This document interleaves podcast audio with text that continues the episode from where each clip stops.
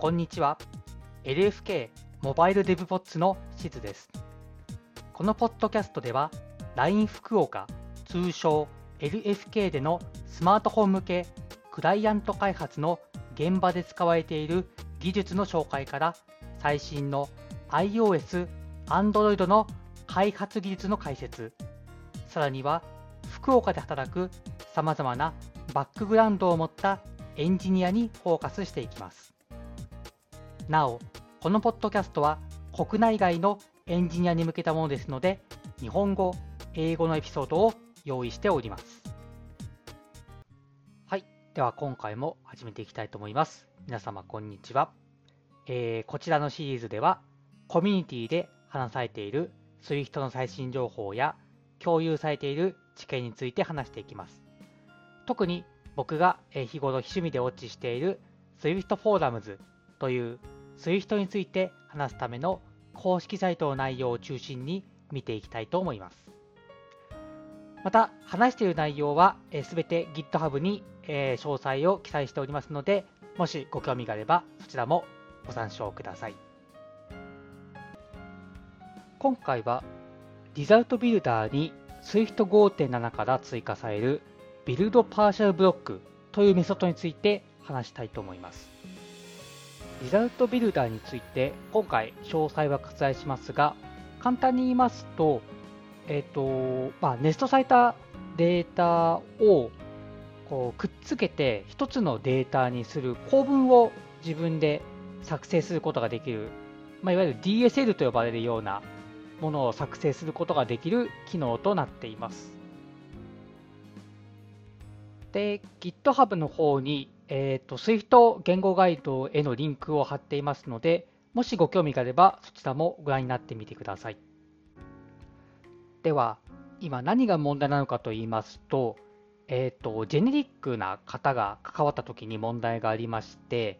えーと、今 Swift ですと、そうジェネリックな方をあの無限に指定できるというわけではなくて、数に制限があります。え具体的に言うと10個までなんですけれども、えーと、それまでしか、まあ、コンパイラがあの受けることができないですし、一個一個オーバーロードしていく必要があります。例えば有名なものですと、あの ZIP っていうメソッドがあると思うんですけれども、あれってあの引数が増えると、ZIP2、ZIP3、ZIP4 っていう形で、あの一個一個オーバーロードしてしていかなきゃいけないんですね。で、これをしていくと、あの、ボイラープレートがどんどんどんどん増えていきますし、ビルド時間にも影響する場合があります。リザルトビルダーの例でいきますと、あの、SwiftUI のビュービルダーとか、シーンビルダーっていったものは、あの、この JNX を使っていまして、で、実際に10個までしか、あの、指定をすることができません。で、これまではなんとかなっていたんですけれども、あの今別のプロポーザルで正規表現に関するいろいろな新しい機能っていうものが提案されていまして、まあ、その中で、あの正規表現を型として扱うことができる機能っていうのがあります。で、それを表現するときに、この、えー、ジェネリックの数に制限があるといった問題が出てくることで、あのかなりの数のオーバーロードが必要であるとなっていますし、そのビルド時間がなんか書いてあることによるとなんか数時間かかるような場合が出てきているということがあるので、これはかなり問題があるということで、まあ、今回、このプロポーザルが提案されました。えっ、ー、と、正規表現については、またこれすごい大きな話題になりますので、これに関してはまた別の機会にえー、こちらのポッドキャストで扱っていきたいと思っています。では、どうすればいいのかということなんですけれども、えーと、 Result Builder 型を構築するときの、えー、オーバーライドできるメソッドに、 buildPartialBlock という2つの static メソッドが追加されました。で、これは何かと言いますと、これまでの buildBlock っていうメソッドがありまして、これはあのこのメソッドの中で1個のブロック全体を構築するようになっていました。で、この代わりに、まあ、ビルドパーシャルブロックっていうのは、えっ、と、1個のコンポーネントを受け取って、えー、それをこれまでの結果にどうつなげるかっていうことを定義することができまして、で、これをあの再帰的に呼び出すことで、最終的にブロックを構築していくということができるようになります。で、こうすると、あのジェネリックの型の数の制限とかもなくなるので、すごいすっきりとリザートビルダーの、ま、DSL を書くことができるようになります。で、具体的にどういうことが起きているのかということに関しては、え、GitHub に記載をしていますので、もしご興味があれば、そちらをご覧になってください。で、実際に使ってみた結果というものも載っているんですけれども、先ほど紹介した正規表現の DSL の場合ですと、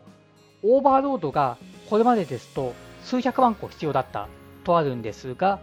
えー、このプロポーザルの結果、数百に減少す減らすことができたと書かれています。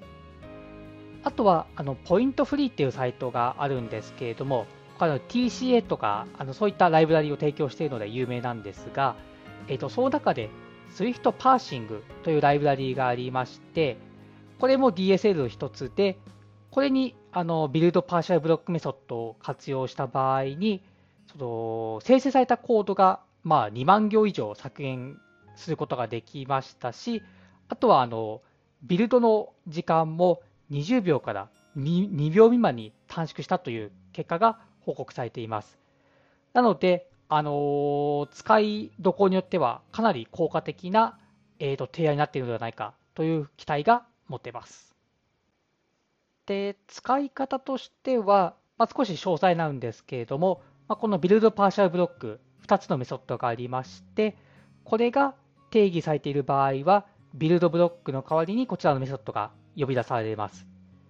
で、 Result Builder 型を定義する際にも、この buildPartialBlock もしくは buildBlock メソッドのいずれかが定義されていれば良いというふうになります。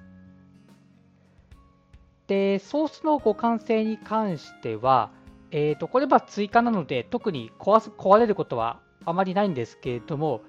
例えば、あのそもそも既存のリザルトビルダー型にこのビルドパーシャルブロックというメソッドが入っていた場合に関しては、えーと、エラーになるかもしれないというふうに書かれていますけれども、まあ、それは非常にレアなケースではないかというふうに、えー、考えられます。はい、ということで今回は、えー、Swift 5.7に追加されるリザルトビルダーの新しいメソッドについて紹介していきました。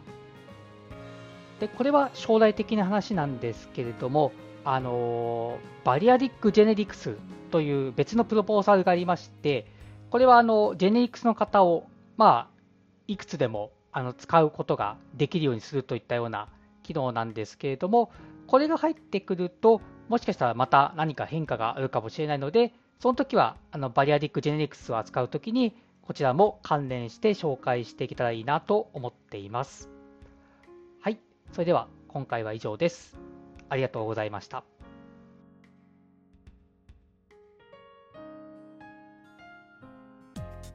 LINE 福岡では、モバイルエンジニアが様々な話題に対して調査や議論、そして開発現場での使い方などを日々模索しています。次回以降もまた日々の議論から生まれた話題や LFK について紹介していく予定なのでよろしくお願いします。もしエピソードに関するご感想、話してほしいトピックなどありましたら、ハッシュタグ、シャープ、すべて大文字で LFK アンダーバー DEVPODS LFK アンダーバー DEVPODS PODS でツイートいただけると幸いです。また、LINE 福岡ではエンジニアの採用を国内外問わず積極的に行っています。もし興味があれば一度カジュアル面談などで社員との交流ができればと思います。本日はご視聴ありがとうございました。